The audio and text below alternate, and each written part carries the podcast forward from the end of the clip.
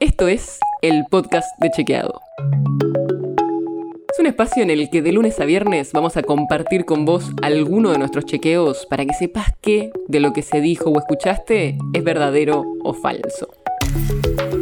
También te vamos a presentar las verificaciones que hacemos de las desinformaciones que andan circulando por ahí y vamos a traerte datos y contexto para que entiendas mejor las noticias. Soy Olivia Sor. Ya sabemos que la campaña electoral se da en muchos lugares distintos, en plazas, en la televisión, en la radio, en redes sociales.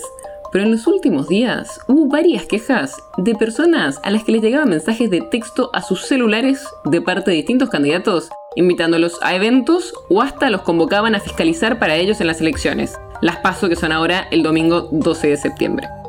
Pero el problema es que estos mensajes, en su mayoría, son ilegales. Y en el episodio de hoy te vamos a contar por qué.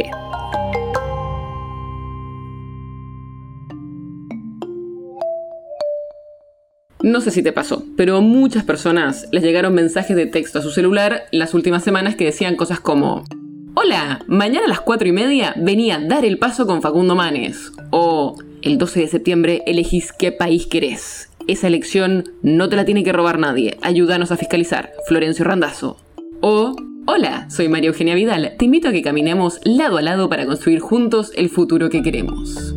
Estos mensajes de Vidal, Manes y Randazo son los que nosotros encontramos, pero seguro hay más. Y obvio que podemos eliminar esos mensajes o no darles bola, pero este tipo de campaña no es legal.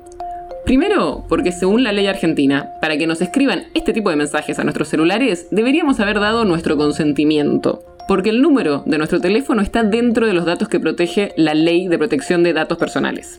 Pero además, porque las empresas que mandan estos mensajes deberían registrar en el Estado la base de datos en la que guardan nuestro celular. Y esas empresas no pueden compartirlas ni usar los datos con otro fin que no sea para el que nosotros dimos nuestro teléfono. Adivina si esta ley se cumple. Bueno, Hablamos con especialistas y nos comentaron que ya hay bastantes denuncias de padres que inscribieron a sus hijos en las escuelas o vecinos que hicieron reclamos de arreglos en una calle ante el gobierno de la ciudad y después recibieron mensajes de campaña de algún candidato. Y aunque existe una ley que proteja nuestros datos, es muy probable que haya empresas que vendan la información y ganen plata con cientos de números de teléfono.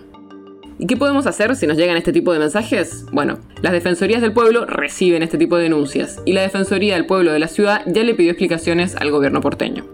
Pero además también puedes anotarte en el registro No Llame. Es un registro donde cada uno se anota voluntariamente y así confirmas que no querés recibir información, publicidades ni ofertas. El episodio de hoy está basado en una nota de Reverso, el proyecto periodístico colaborativo que busca frenar la desinformación en estas elecciones de 2021. Si te interesa, podés seguirlo en redes sociales. Búscalo como Reverso AR. El podcast de Chequeado es un podcast original de Chequeado, producido en colaboración con Posta. Tenés una idea, un tema del que te gustaría que hablemos en un próximo episodio, escribinos a podcast.chequeado.com. Y si te gustó este episodio, seguinos en Spotify o en tu app de podcast favorita y recomendanos a tus amigos.